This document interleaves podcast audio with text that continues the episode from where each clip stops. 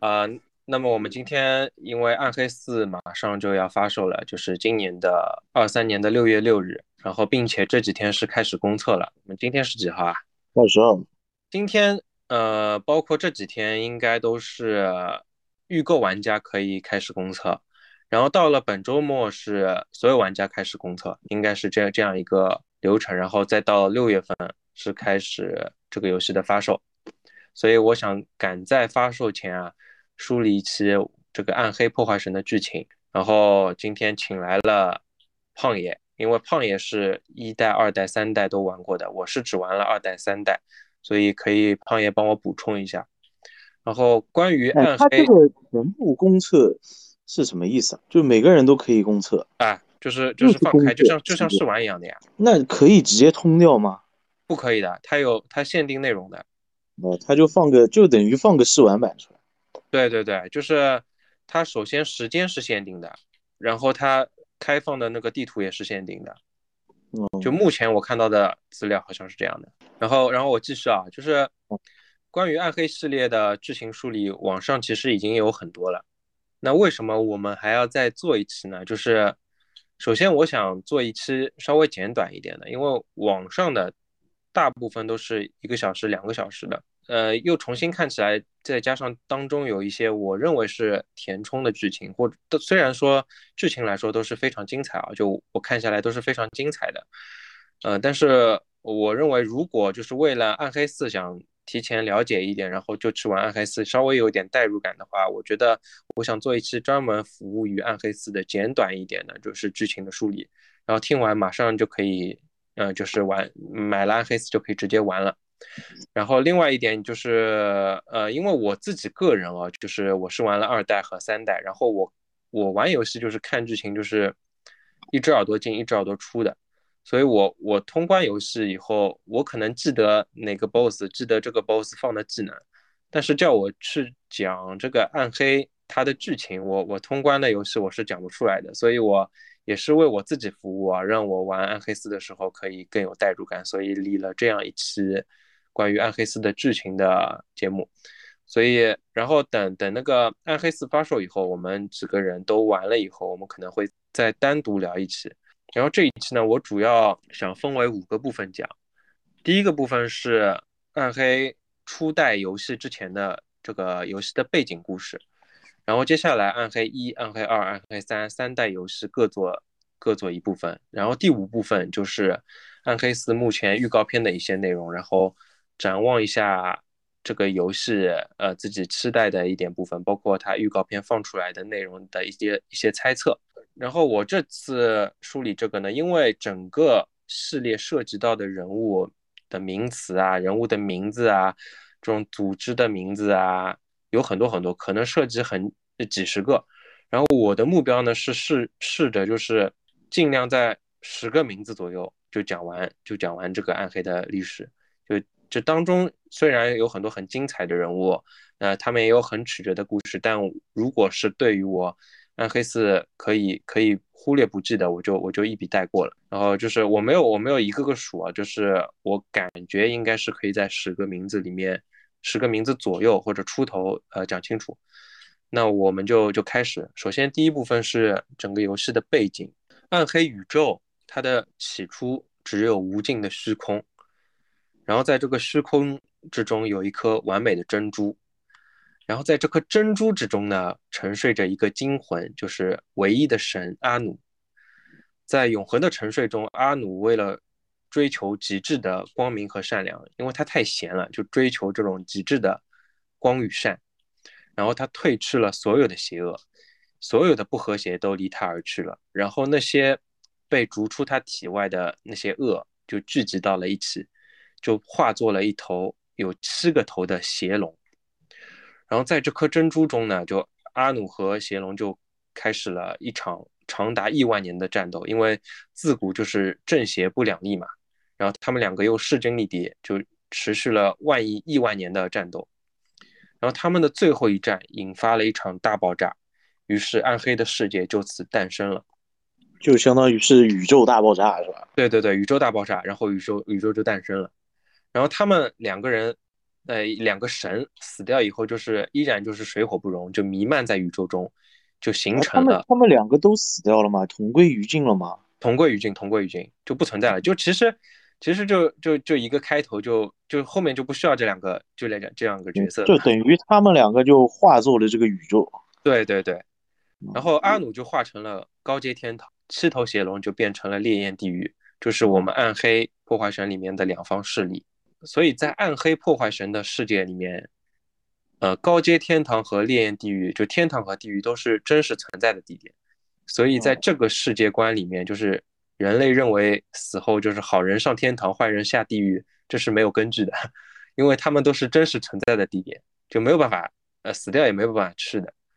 然后阿努为什么真实存在反而死掉去不了呢？就你如果是虚拟的，你死后灵魂就去了天堂或者地狱啊。你你真实存在，你人怎么去呢？人那边都是天使和和恶魔哎。哦哦哦，对吧？然后，嗯，你说，你继续。然后接下来，呃，很重要的就是阿努的眼睛形成了一块巨大无无比的，就是独一无二的宝石，它叫做世界之石。就传说中，世界之石是一件拥有超绝力量的神器，就是包括后面所有的。天使和恶魔的战斗都是为了争夺这一块世界之石。天堂高阶天堂中会不断诞生出光明的天使，就是你只要高阶天堂存在，天使就会不断的诞生。邪龙的那那那只有有七个头的邪龙，它七颗断落的头颅就变成了七柱魔头，其中的三柱最强大，被称为三大魔神。然后另外四个被称为四大魔王，就是七七个地狱的七魔头，三三魔神四魔王，对对对，三魔神四魔王，这个我们在一代、二代、三代中，呃，把这把这七个魔王基本上都打打过了。嗯，地狱七魔头就和天使为了争夺世界之石，然后就开始了一场这场战役，叫做永恒之战。然后这场战争就就一直打，一直打，一直打。时间长了呢，就开始有天使和恶魔开始怀疑这场永恒之战到底有没有意义。就我们一直打，打到死，人打到死，然后是呃幸存下来的人再继续打，再打到死，就到底有没有意义？然后其中的反思了，对吧？对的，开始反思了，有人开始反思了。然后其中呢有有一名叫做伊纳瑞斯的天使，有一名叫做莉莉丝的女恶魔。就他们两个人，莉莉丝和是不是就是暗黑四的那个片头的那个？对对对，片头的那个恶魔，就是他预告片里面有一个天使，就天飞下来，就是把把长矛扔过去，那个那个天使就是伊纳瑞斯。哦，哎，你你稍微好像有点糊，你的声音稍微好像有点糊，有点远啊。你现在这样差不多。那我觉得他有可能就是我如果长时间没说话，然后突然说会炸一下。哦，有可能的，有可能的。那那就继续。伊纳瑞斯和莉莉丝就合力偷取了世界之石，然后他们就在天堂和地狱双方势力的眼皮底下，利用魔法创造出了一个新的世界，这个世界就叫做庇护之地。伊纳瑞斯和莉莉丝就可以逃离这一场永恒之战，躲进了庇护之地。这个庇护之地就是后来人类所身处的世界。哦。那其实有点，他们两个就有点像那种亚当夏娃的感觉，是吧？对对对对对。然后我后面也会继续讲，我先讲一下就外面的世界，就外面因为这个世界之使一下子不翼而飞了嘛，然后永恒之战就发生了翻天覆地的变化，天堂和地狱两方势力就刚开始他们就相互怀疑，呃，然然后后来他们又发觉不是对方偷的，因为如果对方拿到了世界之石，肯定这个力量会变强，然后。跟自己根本打不过，但是他他们最后总攻了嘛，发动。对对对对对，他们最后都发觉应该不是对方偷的，然后战争的目的就转变为了开始搜寻世界之石。在庇护之地里面呢，伊纳瑞斯和莉莉丝就创造了初代的人类，就是奈飞天。奈飞天。对对对。快去找奈飞天。对对对，就就是那黄老板的网名了。然后。很多人就会会看到就是涅法雷姆四个字，涅法雷姆应该是台台台版翻译。对对对对，就是涅法雷姆，也就也就是奈飞天的意思，就是翻译的问题。就有的时候看到涅法雷姆会一头雾水，然后后来我查了一下，就是涅法雷姆也是奈飞天的意思。然后奈飞天呢，因为是天使和恶魔的后代，所以他拥有远超天使和恶魔的天赋和力量。哦，就所以人类是他们两个的后代。然后对，哦，就人类人类的身体中又有天使又有恶魔的部分。哦，然后庇护之地的，就是伊纳瑞斯和莉莉丝一起带过去的这些天使和恶魔，他们非常害怕这种力量。他们觉得奈飞天是异类，他们想要清除异类。然后莉莉丝因为是奈飞天的母亲，她为了保护自己的孩子，就把除了伊纳瑞斯之外的天使恶和恶魔全部都杀掉了。哦。然后伊纳瑞斯为了，对，对他他就是这么强。然后伊纳瑞斯就为了维护庇护之地的和平，他把莉莉丝放逐出去了，就放逐出了。那个庇护之地之外，让他自生自灭。呃，然后伊纳瑞斯为了不让奈飞天的力量那么强，他就调整了世界之石的力量，就不断削弱奈飞天他们的力量，就一代一代的奈飞天的力量不断的削弱，就变成了我现在的人类，就变成没什么能力的，被对对对乱杀的。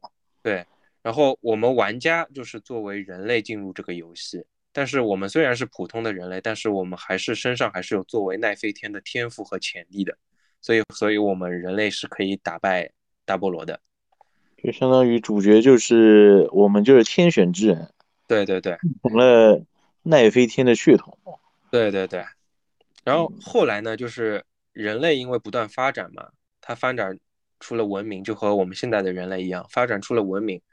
然后当中有一些会使用魔法的人类，它形成了法师部族。然后其中有一些法师就掌握了黑魔法，黑魔法可以将恶魔召唤到庇护之地。哦。然后一因为这些恶魔进入了庇护之地，所以庇护之地的存在就暴露了。天使和恶魔两边势力就知道原来世界之石在这边，然后于是天使和恶魔就大举进攻庇护之地，为了夺回世界之石。这时候，莉莉丝本来是被放逐出去了，但是莉莉丝为了保护自己的孩子嘛，因为庇护之地全是她的孩子，嗯，所以她偷偷的回到了庇护之地。她唤醒了一个凡人体内的奈飞天力量，这个人叫乌迪贤。然后他的奈飞天力量觉醒了之后，又唤醒了周围其他人的奈飞天力量。然后他们运用巅峰的力量，就然后弱小的天使。这个这个乌迪贤在游戏里面有出现过吗？这个我后面会讲到，游戏游戏里面几乎你是看不到它的记载的。哦，呃，这个我后面马上就讲到了，就是首先这个乌迪贤他利用巅峰的力量，就把这些就强大的天使和恶魔直接被驱逐，弱小的就当场直接被毁灭了。然后虽然庇护之地保住了，但是乌迪贤意识到奈飞天的力量过于强大了，他可能危及到整个宇宙，于是他就把。他就牺牲了自己，调整了世界之石，来平息了他周围人的奈飞天的力量。然后这一场战争就叫做原罪之战。原罪之战之后，天使和恶魔就在就在讨论，就是要怎么样对待这些人类，因为这些人类实在太强。有一个有一个正义的大天使叫做泰瑞尔，泰瑞尔应该很熟悉了。泰瑞尔是基本上都知道的。对的，对的。就是他本来他是正义大天使嘛，他本来觉得人类当中有有恶魔的部分，他他觉得需要清除人类，但是他看到乌迪贤之后，他觉得他认为他对人类的看法改观了，他觉得人类拥有远超天使的希望之力，因为他看到人类人性中的这种这种正义和善良嘛，所以之后的故事中，泰瑞尔都在极力的帮助人类，包括天使。就在内部投票，就决定要拿人类怎么样嘛？这时候就是泰瑞尔投出了最后一票，就是决定就是要保留人类，不要不要把人类给清除。大家五五平分，他是最后一票。因为当时有有五个五个大天使，其中有弃权的，然后也有也有要要干掉人类的，也有要保住人类的。选票全部平了以后，泰瑞尔投了最后一票，就保住了人类。呃，天使和恶魔也。达成了停战协议，就是双方都同意不再干预凡人的事务，因为，因为一方面也是就是不再不再把人类给给清除了，另外一方面就是也不让对方去拿世界之石，这样就暂时签订了。对对对，然后这停战协议又附带一些附属的协议，首先就是要把伊纳瑞斯交给墨菲斯托，墨菲斯托就是三大魔神之一的憎恨之王，然后莉莉丝是墨菲斯托的女儿。哦，然后我这要理理一下，就是为什么莉莉丝会背叛三大魔神？因为首先憎恨之王墨菲斯托，他他的兴趣是挑起别人的憎恨。但是他是憎恨之王，他连自己的女儿都恨，所以他和莉莉丝女儿都恨。对他就是他这个人就是全全部全部都是憎恨，他不但让别人憎恨，他自己也是一个憎恨的本体。就是恨所有人。对对对对对。然后他连自己的女儿都恨，这就导致了莉莉丝和他反目，并且并且背叛了他。莉莉丝在在墨菲斯托看来就是伊纳瑞斯拐走了莉莉丝，所以他的恨又转移到了伊纳瑞斯身上。然后，所以停战协议的一部分要求就是伊纳瑞斯要交给墨菲斯托。然后伊纳瑞斯这个人就是他他的他的理想就是世界和平。哦，你想他为了保护庇护之地，他把自己的老婆给驱逐了。然后他也是为了和平，他让自己的那个随从都一起逃去了庇护之地。所以他也是为了和平，把自己交给了墨菲斯托。你就可以想象墨菲斯托会对他做出什么什么事情，就是那种残忍的折磨。怎么怎么那个怎么来？这是停战协议的一个附属协议，然后另外一个附属协议就是为了让人类忘记自己身上的力量，就接下来所有的人都不可以再提到乌迪贤这个名字，然后普通的人类就直接清除他们关于乌迪贤的记忆。所以你在玩暗黑破坏神的过程中，你是几乎是看不到乌迪贤的记载的。哦，这个人只存在于这些呃这些历史中，但是。嗯，游戏中的人类基本上都不会提到他的名字，因为大家都已经是只有恶魔跟天使，他的高管才知道。只有只有经历过这场原罪之战的人才会记得乌迪贤，因为这个停战协议，就大家就保持了一段时间的和平。但是在在那个恶魔的欲望面前，协议根本就不算什么。就像就像我们现实生活中。就像在利益面前，法律也根本不算什么。于是，七大魔头就上演了一场苦肉计。四大魔王表面上以三大魔神他们已经放弃永恒之战为理由，就是他们他们就说你们三个人已经已经放弃打打庇护之地了，你们已经放弃，对对对，你们都已经放弃世界之石了。我们对你们很不满，我们就要干死你们。然后他们四个人就对三大魔神发起了一场大战。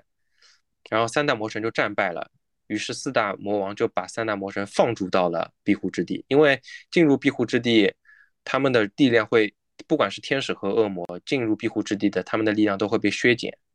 哦，然后他们借着这一场战争把三大魔神放逐出去，其实是让三大魔神借此来腐蚀并操纵人类的内心，来，然后然后操纵人类来放来来释放他们。然后天使那边有一个大天使是智慧天使，名字我就不提了，因为也也不重要。就是智慧天使呢，就看穿了这个恶魔的阴谋，他就提醒了泰瑞尔。然后因为这个停战协议，泰瑞尔不能公开出手，于是他在庇护之地就创建了一个组织，叫做赫拉迪姆。赫拉迪姆的成员就来自各个法师部族。这个赫拉迪姆就是嗯泰瑞尔在庇护之地的。代言组织就是为了他来那个对抗这个三个大魔头。对对对对对。然后后来，呃，简单的说啊，就是赫拉迪姆战胜了三大魔神，并且将他们封印在各自的地下墓墓穴。这一场战争叫做叫做三魔之力，也是就是历史上比较有名的。然后，然后当然赫拉迪姆也做了非常大的牺牲，然后把三大魔神都封印在各自的地下墓穴了。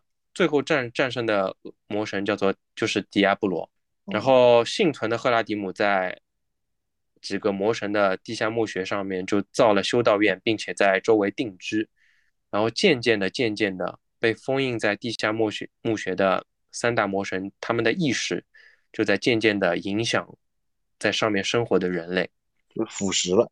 对对对，就渐渐游离的，像魔兽世界上古之神这种。对对对。这以上以上的这些内容就是我们的第一部分，就是初代游戏之前的那个故事背景。接下来我们就要进入暗黑一的故事了。然后这时候我们进入暗黑一的故事，然后这时候就出现了什么？李总来了，我靠，李总来了啊！这我继续讲，就是这时候出现了一名国王，他叫做里奥瑞克王，你有印象吗？骷髅王，对对对对对，骷髅王。然后骷髅王是一名非常正直的国王，然后他本身也是教徒嘛，就在大教主的安排下定都到了崔斯特姆。对对对，崔斯特姆。然后崔斯特姆就在迪亚布罗的墓穴的附近。然后这时候，这个大主教已经被三大魔神之一的墨菲斯托，就是憎恨之王，已经给洗脑了。所以在他的安排之下。呃，里奥瑞克王就定都到了崔斯特姆，然后借此迪亚布罗可以慢慢的影响里奥瑞克王，因为迪亚布罗是想找一名就是忠肝义胆的人作为他的躯体来让他的身体来解放，所以他就看上了这个他身上是对对对对对，他就看上了里奥瑞克王，所以就就不断的在里奥瑞克王他他睡觉的时候，然后就在慢慢的影响他的意识。然后渐渐的、渐渐的，就里奥瑞克王就受到了迪亚波罗的影响，他就越来越残暴，然后不断的对周围的王国发动战战争，不断的把周围的忠臣全部杀掉，甚至把自己的老婆都杀掉了。然后我们接下来就要介绍初代游戏中作为战士职业的主角，他的名字叫做艾丹，就是里奥瑞克王的长子。因为迪亚波罗本来想借里奥瑞克。的身体来复活，但是这时候因为受到他的影响，这个君王已经变成残暴，他变成暴君了。对，暴君了，变成暴君了，迪亚波罗就不能复生了。于是大主教就带走了艾丹的弟弟，就是呃里奥瑞克王的次子。然后他变成暴君了就不能复生了。对的，对的，他一定要为为什么呢？因为如果是一个普通人的话，就太好找了嘛。所以这个设定就是他要附身成一个。比较比较有那种那种帝帝王的那种感觉，然后又是又是那种很光明的那种感觉。然后这时候，因为他已经变成暴君了，就里奥瑞克王就手下有一个他本来很忠诚的骑士，这个名骑士就最终发起了革命，把这位精神错乱的暴君给杀掉了。嗯，艾丹就是我们初代的主角，艾丹就在父亲死后回到了崔斯特姆，他本来就是。协助里奥瑞克王对周围的国家发发动进攻时，就是他是出去打仗的，出去打仗，对，打仗回来发现，我靠，自己我自己老爸死了，对，老爸死了，然后弟弟又失踪了，最忠诚的骑士也不见了，他就为了探寻事实的真相，他就深入了大教堂的地下墓穴，然后这是我在玩一代的时候，虽然那个时候是就是我玩一代的时候全英文，我都看不懂。嗯，但是我没有感觉到，嗯，没有感觉到他这个游戏就不开始有个村子嘛，对吧？嗯，没有感觉到就是是这个样子的剧情。我认为就是因为是当时他的他的游戏内存不够，所以他不能放很多的播片，所以他这些剧情应该都是在就是游戏里面道具什么或者说 NPC 对话的文本里面的。哦，因为。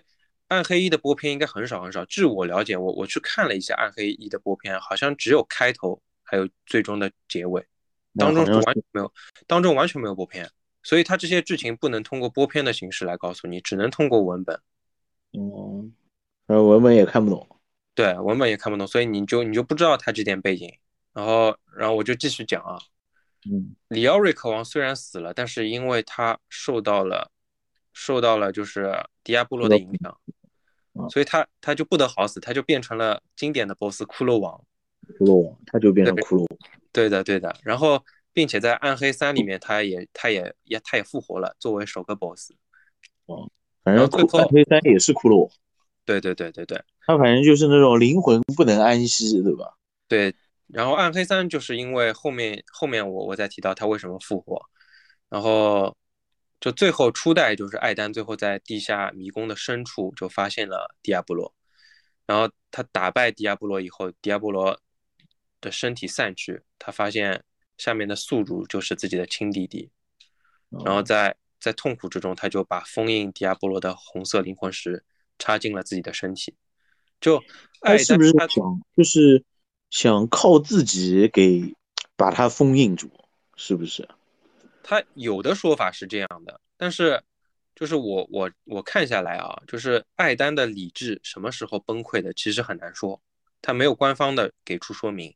就是对他有可能就是看见弟弟了，他就已经崩溃了，然后对，就被亚波罗趁虚而入了。对对对，或者说他他就是他就是疯了，所以把灵魂是插进自己身体，他根本就没有想过要封印他，也有可能是为了封印他，或者还有的可能就是他他从进入地牢以后就已经被迪亚波罗影响了。嗯，因为地下地下墓穴被腐蚀了。对，你想，你想，迪亚波罗的灵魂就在地下墓穴里面影响到了上面城市的人，所以他他进入地下墓穴，肯定就有可能就已经被迪亚波罗给控制了。嗯，他走的越深，就影响的越大。对对对对对。然后艾丹因为无法抵抗迪亚波罗的腐化，他就变得越越来越不愿意接近人群。然后这时候，女巫有一名女巫叫艾德利亚。艾德利亚，你有印象吗？没有，难道是？也不是啊，第一代的法师是个光头呀，是个男的呀。第一代就是卖卖道具的女巫，就是艾德利亚。卖道具的，那我是没什么印象。然后甚至他是男是女，我都不知道。然后三代中，就是三代中的莉亚，就是艾德利亚和艾丹的女儿。哦，这时候就是艾德利亚是唯一可以给予艾丹慰藉的人，然后他们就每天生活在一起。就等于是在玩暗黑一的时候，然后我选的是战士，就是艾丹，然后他在一次次进出这个教堂，然后就跟这个跟这个卖道具的人，然后相爱了。呃，不一定，因为这点这点事情应该是通关之后，就是就是。呃，也有可能，也有可能就是他们之前就就已经相爱，但是这个这种东西都是官方不提的。渐渐的，他们生活在一起，艾德利亚也被迪亚波罗的力量给侵蚀了。然后不久以后，他们两个就生下了莉亚。然后，所以在三代里面，好像莉亚也有点就是迪亚波罗的那个灵魂在，还是什么？对对对，就是莉亚就是迪亚波罗血肉嘛，就是作为他一个一个备胎的躯壳存在的。嗯，然后。他就是，他就等于是迪亚波罗灵魂的完美容器嘛，因为他就是他女儿。哦，因为啊，对。然后艾丹他在意识，这时候他他自己还是有一点意识，残存一点意识的。他这时候就去找凯恩，凯恩就是那个，嗯，就那个老头。对，那个老头就是那名学者，就是赫拉迪姆的学者。赫拉迪。对对对。然后他在意识崩溃之前就去。找找凯恩诉说了这一切。他找他诉说的时候，就就一直喃喃自语。他说：“我以为我可以控制他，我以为我可以控制他。”那实际上就是还是说他是故意想要看自己能不能就把他封印住啊？这种有可能，有可能。哎，这这么看的确是有可能。他他是想要来控制住，就靠自己把他给压制住。对对对，不可能。但是这也太不自量力了。是的。然后在不久之后，艾丹就。他的意识房间就彻底的溃败了，他就第二天就离开了崔斯特姆，然后到此暗黑一的故事就结束了。接下来我们要进被彻底被控制了。对对对，然后接下来我们就进入暗黑二的故事。所以一里面也是有凯恩的吗？一里面这个这个村子里面应该是有凯恩的。嗯，是有的。这具体我不知道，因为一我没玩过，但是照这么说应该是有的。因为一一其实它场景很小。对，就是那个村子就很小，然后 NPC 也就固定那几个。对，就一的整个体量还是比较少的，毕竟它刚开。然后一里面就是帮助过你的这些 NPC，在二代都都被干掉了，就除了凯恩都死了。所以，所以我我看到这里，我觉得凯恩在一代里面是出现过的。除了除了艾艾德利亚，除了凯恩，其他应该会有很多 NPC 会帮助你的嘛，什么铁匠什么的。这些人就都死，这也没对对对，然后我就接下来去讲暗黑二的故事了。嗯，暗黑二就是一个一路向东行的故事，就是艾丹他被迪亚波罗附身以后，他就成为了黑暗流浪者。然后他离开崔斯特姆之前，就就从地狱中召唤恶魔，就屠杀了崔斯特姆。然后在屠杀屠杀这点人之后，他只留下了一个人类，叫做马略斯。马略斯就是。是一个很很胆小的懦弱的人，就是《暗黑二》的片子里面一直跟着跟着艾丹旅行的那个人，那个奴仆。哦，有印象啊？没什么印象。呃，二代我其实我那个时候玩也是很老的时候，而且也没中文版，我玩了以后，然后也没我没通二代，我没通。那你你听我说吧，就是就是他留下了，他一眼就看穿了这个人的软弱和恐惧，就把这人收为奴仆了。然后这个马略斯就跟着艾丹一路向东。我们玩家作为主角就前往崔斯特姆以后，就发现所有的 NPC 都死了，然后但是凯恩还没死，他他被关在笼子里吊了。吊了起来，然后主角就把凯恩给救出来了。哦，所以二代的第一章就是崔斯特姆是吧？对对对，就崔斯特姆。怪不得我觉得就是那个画风啊、色调都挺像。对，应该就崔斯特姆应该是一片火海这种感觉。嗯，迪亚波罗的计划就是先前往东方的沙漠解救他的兄弟，就是三魔神之一的毁灭之王巴尔。巴尔，然后继续往东前往海港。释放三魔神的大哥憎恨之王墨菲斯托，然后再去集结地狱大军攻打野蛮人的圣地，因为野蛮人就是看守世界之石的部族，哦然后就把再把世界知识给抢回来。然后在他一路向东行的过程中，他还召唤了四大魔王中的悲痛女王和痛苦之王，名名字我也不提了，就是就一笔带过，就这两个魔王就是。一个是一个是悲痛女王，一个是苦痛之王。就悲痛女王是二代里面的 BOSS。对对对，悲痛女王就是那种心灵上的折磨，苦痛之王就专门研究这种肉体上的折磨。就这两个魔王是兄妹。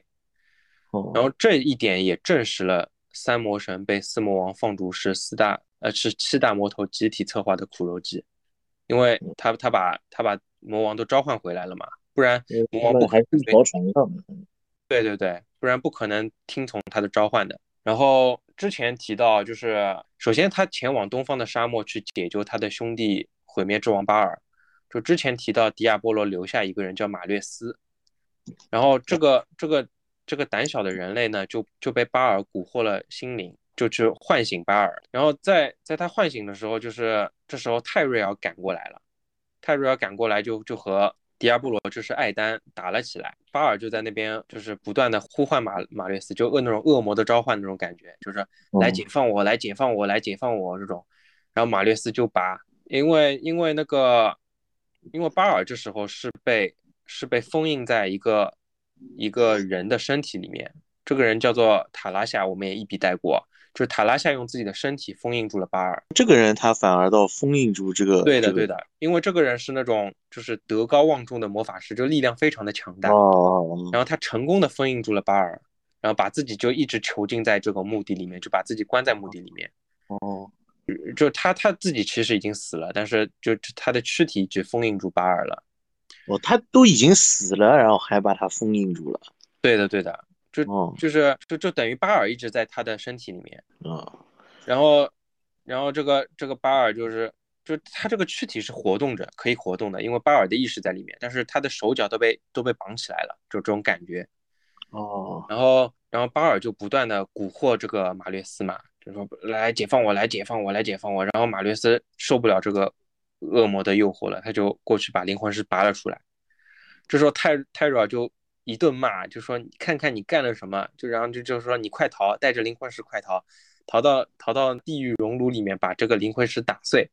然后这个这个马略斯一点办法都没有，就把他的把他的灵魂石就拿着灵魂石就逃走了。哦，这一段我好像记得。对对对对对，就是今然后然后巴尔这时候已经被释放了嘛，虽然灵他的大部分力量都在灵魂石里面，但是他的躯体被释放了。他就他的意识就等于在这个塔拉夏的身体里面，他等于是可以活动的。然后，然后他就跟迪亚波罗一起打那个泰瑞尔，泰瑞尔打不过他们两个，然后最终被就被他们囚禁了。后来巴尔就找上了马略斯，就就夺走了他身上的灵魂石，就杀死了马略斯。哦，然后之后我就记得二里面就有一个场景，好像是打掉一个打掉一个很大的那个毛毛虫。之后，嗯，然后你会看到好像就那个泰瑞尔被绑绑起来了，一个地方，嗯，对。然后我我当时看到泰瑞尔被绑起来，我还是印象蛮深的，嗯，因为他是他是唯一过来阻止的天使嘛，然后他本来可以阻止的，就是就是因为马略斯，他本来因为因为如果如果没有马略斯的话，巴尔不会被释放。然后因为艾丹他身上的迪亚波罗还没有完全觉醒，他肯定是打的时间长，肯定是打不过泰瑞尔的。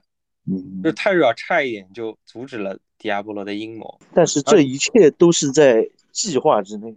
对的，对的，对的。然后接下来迪亚波罗就按照计划，他释放了三大魔神的大哥憎恨之王墨菲斯托。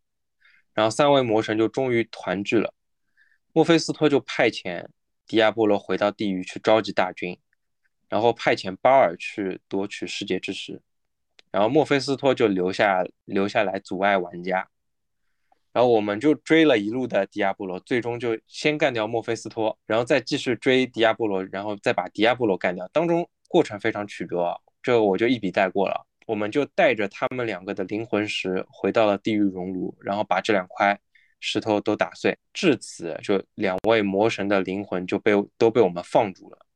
然后二代的本体到这边就结束了。然后接下来就是资料片，资料片的名字叫做《毁灭之王》嘛，就是巴尔带着带着地狱大军去包围了野蛮人的圣地，然后为了夺取山顶的世界之石，在资料片里面就。玩家玩家就到了野蛮人的圣地，这里面是由野蛮人的先祖给来把守的嘛。冒险者就通过了他们的考验，进入了大厅的最深处，直面毁灭之王。这时候的巴尔，因为他的力量已经恢复了，并且他还占据着塔拉夏的身体。塔拉夏因为有这种魔法的魔法的基础，也很强。就是巴尔这时候就是比巅峰的水准更强。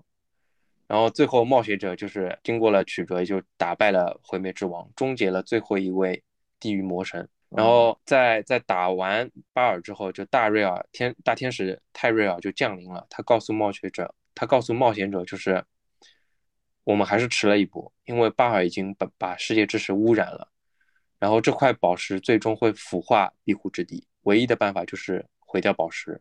然后在播片里面就是。泰瑞尔用剑把那个剑扔到扔向世界之石，就世界之石就大爆炸，人类世界就得救了。但是泰瑞尔也不提前通知野蛮人，就野蛮人的部落也在爆炸中被被炸掉了。哦，很急，这是。对对对，后面游戏中会有一部分的野蛮人就会对天使呃那种饱含恨意，这也是这个剧情，因为帮这部分的剧情有关联的。就不不过这这这点因为和主线无关，我也不谈了。然后至此，我们暗黑二的故事就结束了。接下来我就要进入暗黑三的故事了。是暗黑三的故事就开始就是在重建的新崔斯特姆。然后崔斯特姆的主角莉亚就是艾丹黑暗流浪者和女巫艾德利亚的后代。然后她这时候是作为凯恩的养女，继承凯恩和赫拉迪姆的意志，和跟着凯恩一起一起做研究，一起做学术。然后因为我们在暗黑二里面打掉了。三大魔神，还有还有两个魔王，还剩下两个魔王嘛？然后这这剩下的两个魔王就计划一举进攻这个人类世界。然后这时候泰瑞尔打算打算警告人类，因为这时候庇护之地是没有没有世界之石了嘛，庇护之地是非常脆弱的。泰瑞尔就打算警告人类。然后这时候有一位大天使，我要介绍一下，就是英勇天使英普瑞斯。啊，这就是印象很深的，就是对。在那个《暗黑三》的开头动画，对，就是两个人打了一架。对他就是一个官僚官僚主义的大天使，就是一直和泰瑞尔唱反调的。他把他把就是现在世界上发生的这些事都归罪于泰瑞尔打碎了世界之石。然后他就是意思就是之前停战协议已经说说过了，我们不能插手，不能插手人类的凡间的事情。然后你你又去插手了，然后最终世界之石也碎了，然后泰瑞尔这时候觉得就觉得天使这个阶级已经已经没有什么可以这个身份，对对，已经完蛋了，已经已经已经很腐朽了。然后他他觉得这个天使是非常虚伪的生物，他觉得天使和恶魔没有什么区别，于是他就不惜放弃天使的身份，就坠坠入人间，他就和他把自己盔甲都扒了，对对对对对。他就和自己的圣剑一起一起掉入掉入到了庇护之地，就就像一颗陨石一样。然后他自己他的圣剑碎成了三段，然后他自己也失去了记忆。然后在庇护之地有一个末日的预言，就大概意思就是正义降临人间，然后死亡张开双翼，就这个正义指的其实就是正义天使泰瑞尔，然后就可能是应了这个末日预言，然后死去的灵魂和恶魔开始再再次的复活，这就解释了为什么骷髅王被被干掉以后又复活了，就是因为泰瑞尔掉下来了，然后这帮人开始复活。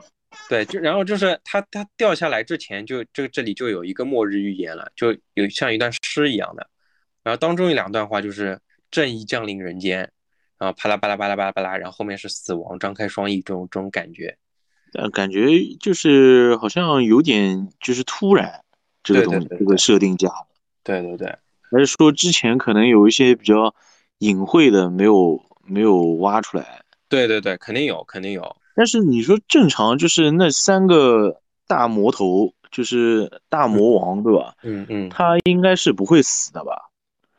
对他们，他们只不过怎么说呢？他们的他们这种恐惧的意识永远永远存在嘛？就是就他们就是像那种就是嗯，就是意识形态，就恐惧人不可能没有恐惧的。对，然后他就会借着这个恐惧什么又开始起来了，对对对对对，我就这个意思。对。然后我们玩家就经过了一段曲折，当中这这大概是前两章的故事，我就我就带过了，就经过了曲折，就帮助泰瑞尔修复圣剑，然后在这个过程中，就凯恩就被杀掉了，在生命的最后，凯恩就修复了圣剑，修复圣剑就回到泰大天使泰瑞尔手里面以后，泰瑞尔就恢复了记忆，然后看到凯恩死掉的莉亚就。爆发出了惊人的力量，就当场把周围所有的恶魔都都干掉了，然后初次就显现了迪亚波罗的力量。我们玩家在在寻找，因为这个当中等于凯恩是间接的被被谎言之王干掉的，谎言之王就是剩下两个魔王之一嘛。那么玩家在寻找剩下两个魔王之一的这个谎言之王的过程中，就救到了莉亚的母亲安德利亚。安德利亚在当初那个。艾丹离开崔斯特姆以后，艾德利亚也开也离开了崔斯特姆。他离开之后，就不断的学习如何用黑暗的灵魂石封印这些大恶魔的灵魂。然后这时候，这时候我们救到了艾德利亚之后，这时候他的他的黑暗灵魂石已经封印了其他五个大恶魔，就是我们在二代中被我们击败的五个大恶魔，都在他的黑暗灵魂石里面。哦，因为他他得到了迪亚波罗指引，因为他等于是迪亚波罗的老婆嘛。对，其实他也已经被孵化了。对的，对的，对的。然后他就得到了迪亚波罗的指引，就是就失败了的迪亚波罗就有一个计划，他要把七大魔王的灵魂全部融合起来，然后让它形成最强大的超级大魔神，然后把天使所有所有的天使都消灭。然后经过一番周折，我们就干掉了谎言之王，然后七大魔头就只剩下了一个罪恶之王。然后有一天晚上，就就罪恶之王就进入了莉亚的梦乡。对莉亚说：“你把我们都骗到了，兄弟们一个个落入你的陷阱，唯独我要击败你。”然后当时的，其实这段话是是罪恶之王对蒂亚波罗说的。就迪亚波罗，就就罪恶之王其实意识到了迪亚波罗想要把把他们兄弟几个全部吸收掉，吸收给吸收给自己。但是莉亚莉亚不知道，他他醒来以后就告诉告诉泰瑞尔，就是罪恶之王要进攻了。然后玩家经过了。又经过了一番周折，就干掉了罪恶之王，就是最后一个魔王。这时候，所有的魔王的灵魂就进入了黑暗灵魂石。现在，只要把黑暗灵魂石击碎，恶魔就再也无法出现在人间了。然后，就正当众人就放松警惕，在庆祝的时候，就艾德利亚，就利亚的母亲，就困住了大天使，然后并且把灵魂石里面所有的灵魂都注入到了利亚的体内。这时候，利亚就觉醒，成为了最强的迪亚波罗。嗯，迪亚波罗觉醒以后，直接就进攻到了高阶天堂。然后，对，有一章就是直接，反正就传到天堂那个。第四章还是第五章，我们就我们就到天堂里面去打了。英勇天使就英普瑞斯就直接被直接被迪亚波罗给干掉了。他被干掉以后，他还要把责任都推推给泰瑞尔。就是都都怪泰瑞尔这种意思，然后这时候迪亚波罗的目的就是高阶天堂最高处的水晶穹顶，因为他这里水晶穹顶是不断诞生天使的地方，只要把这里打击破了，就天使一族就就就完蛋了，就再也不会有天使了。对，然后我们在高阶天堂就经过了一番周折，就把迪亚波罗也也干掉了。就是人类的天赋就已经到这种这种，就把把七大魔神合体的迪亚波罗都干掉了。毕竟是奈飞天呀。对对对对对。然后战后的我们就就巴拉巴拉就受到了，就是天使都都赞美我们，然后我们就离开了嘛。大天使泰瑞尔就就放弃了正义的名号，就改成了智慧。就就他认为，他认为天使并不代表正义，他觉得这种天使这种正义根本就毫无意义，就智慧比天使更重要。其实其实和我们现实生活很像嘛，就只有利益，没有根本就没有正义，根本就没有所谓的正义，正义都是相对而言的。然后因为本来有有一个智慧的天使嘛，然后泰瑞尔变成了智慧天使，就原来那个智慧天使是哪里的呢？就是在暗黑三的资料片里面，就这个智智慧天使变成了一个好像叫死亡天使，反正就巴拉巴拉。就那个拿镰刀的那个。对对对对对对对。哦，就资料片里面就把这个死亡天使给干掉了嘛。我靠，他泰瑞尔直接商量都不跟人家商量，直接把人家位子占了。呃，这个也有可能是人人家先跑掉了，然后他就他就改为了智慧天使，也有可能是个啊，这个我不是很清楚，因为三代的资料片我也没玩，反正反正大概就这个意思。然后以上就是暗黑三的剧情了，接下来我们就聊聊就是暗黑四接下来会发生的事。就我先说说，就是官方官方发布的东西啊。暗黑四的事件是在暗黑三事件的三十年以后，三十年，对，三十年。那暗黑一、暗黑二、暗黑三，这是跨度多少年？因为暗黑二应该是紧接暗黑一的嘛，就讲那个艾丹觉醒了，他就他就一觉醒就马上一路东行了嘛。然后三可能就是当然有可能是二十年左右，因为那个莉亚差不多莉亚要长大，对对对对对，就莉亚从从小小女孩长长成成人嘛。就这种大概有有个十几年到二十年的过程，暗黑四又是暗黑三的三十年以后，然后我们从预告片里面看到这个这个庇护之地已经已经是尸山血海了，就等于又回到了永恒之战的局面，天使和恶魔又打起来了，但是因为七大魔头都不在了，就天使就占据了绝对的上风。嗯，我们在预告片里面就是伊纳瑞斯下来，伊纳瑞斯就飞过来，然后直接一个长矛往那个莉莉丝的身上扔嘛。然后就是伊纳瑞斯一直都是活着的。伊纳瑞斯，其实我我认为啊，就是这时候他这个出现的伊纳瑞斯，我认为他不一定是伊纳瑞斯本体，或者说他也不一定有伊纳瑞斯的这个意识，因为很难说他经过他已经他之前都是被那个对墨菲那个墨菲斯托给拿走了，抓走了，对吧？然后还有的就是我。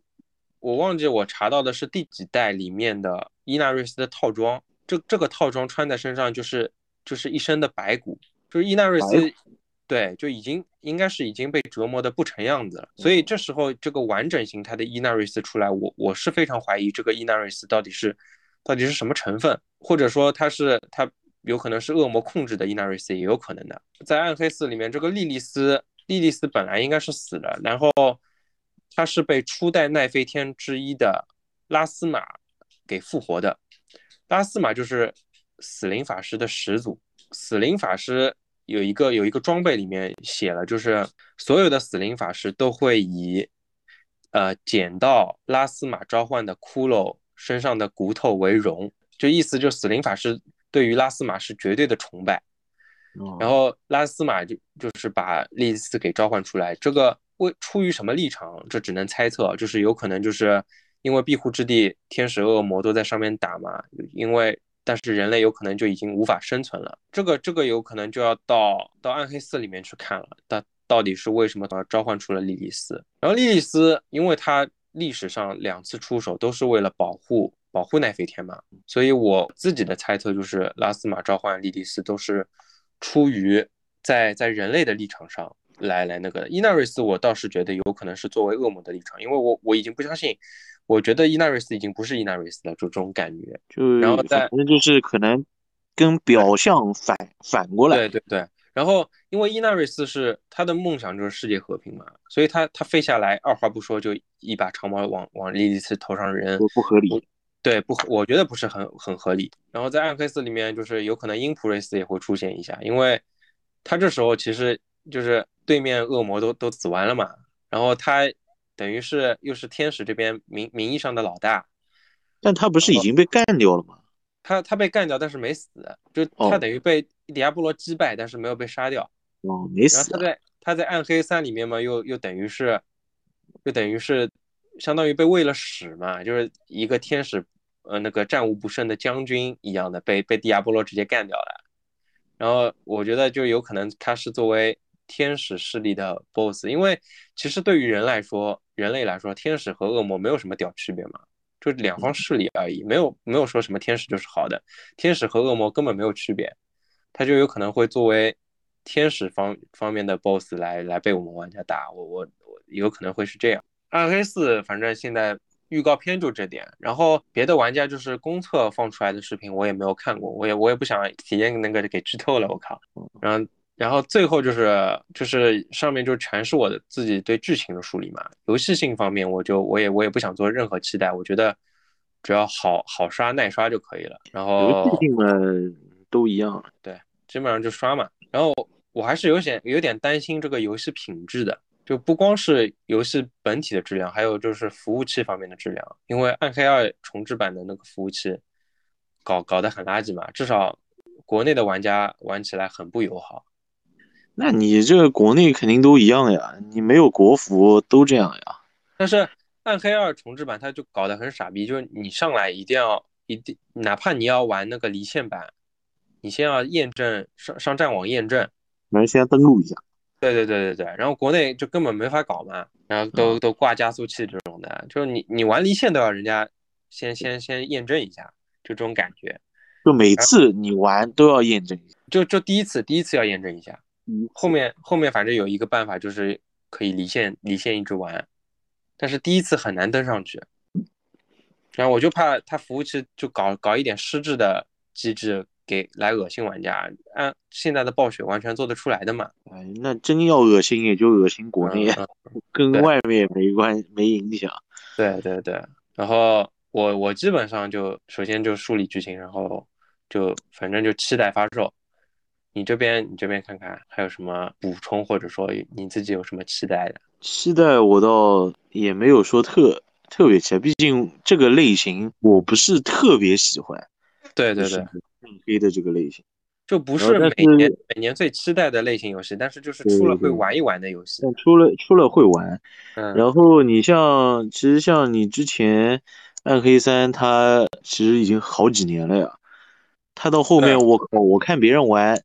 那数字都是几亿几亿的，对，我们大概基本上都不会就不会一直刷下去，基本上是通个剧情就差不多了，通个剧情就结束了，就是其实就相当于看个剧情的嘛，对吧？对的，对的，对的，然后体验一下，然后体验一下，嗯，然后我看好像，不过我之前看过他不是放出来那些试玩片段嘛，嗯，那什么法师那几个魔法都有点炫。然后还有个，还有我记得好像还有个什么巫师啊，然后地上能招一排，我不知道是不是死灵法师啊，但地上又招了一排手了，或者又招了点什么东西出来，那应该是的，召唤召唤肯定是死灵法师，应该是，反正看着技能还可以。然后好像还有个，还有个谁能能变变身的，是德鲁伊吗？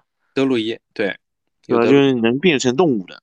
嗯，哦，那个暗黑二里面德鲁伊也能变的呀，应该是的，反正也不知道会有什么创新吧，这东西。好像就职业方面好像就多个游侠，然后就游戏系统上面就还是还是我们我们期待它有一点出乎我们意料的创新吧。就我们如果能想象得到，肯定那很无趣，最好是超出我们想象的东西。嗯，反正像最近的还不是还有个那个手游嘛，之前暗黑不朽。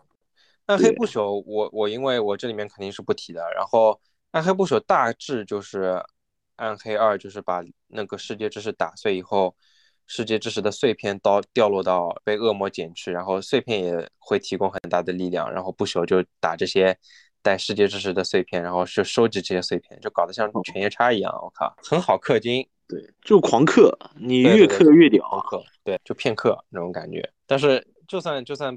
他被骂了，他的确把钱赚了。确实，别的别的还有也没有什么。今天本来就是正好想了解一下，就是暗黑的剧情，回忆一下，回忆一下。对，因为我不太了解，因为我之前玩的就是纯玩，啃英文，剧情也看不懂。其实啊，其实我我哪怕就是我在玩暗黑二、暗黑三的时候，我看那点播片我也看不懂。我是我是把这些剧情都理完了，我再回去看这些播片，我操，一下子看懂。就我玩的时候，我根本就比如说暗黑二里面就是那个那个仆人不是跟着跟着艾丹走嘛，嗯，我甚至以为我我就是我就是艾丹，我就是我就走在前面那个主角，我就是我就是那个主角。我我到现在我才搞懂啊。但其实你就是一个奈飞天，对对，我就是爱奈飞天。播片里面的那个其实大菠萝和和他的和那个服从嘛，就我玩到通关我都玩不懂。我看到就是网上有说，嗯，就是你一代里面不是三个职业嘛，战士、法师，还有一个那个弓箭手，在二代里面都是 BOSS 啊。对的，这这个我就一笔带过了，就是就是战士他。嗯，他他其实就是迪亚波罗，也是 BOSS 嘛。然后另外两个人就是战士就是迪亚波罗，战士就是艾丹。就战士战士他身体就是迪亚迪亚波罗，你就你就想象你最后干掉迪亚波罗，就是干掉了干掉了战士。然后然后另外两个人就是都被迪亚波罗影响，然后作为一个像关卡的 BOSS 一样来阻碍你的。然后就比如说当中有一个魔法师，魔法师他他是好像叫一个血巫的 BOSS，然后。刚开始就周围有很多很多的恶魔嘛，你然后他也他也一起打你，然后你把他打掉以后，他就一下子化作几道闪电，然后就就帮助你把周围的恶魔都清掉了，就像残存的意识在帮助你旅行者一样，那种感觉就就你打的会心里会会很很很感动。然后如果特别是那种玩玩过一代的人，就感觉就是一代的那些英雄。最后身不由己，然后又又帮助了旅行者那种感觉，那种传承的感觉。嗯，然后他他就是出最后变成那个形象，也是一代里面就很像一代里面那个法师。对对对对对，也是个光头。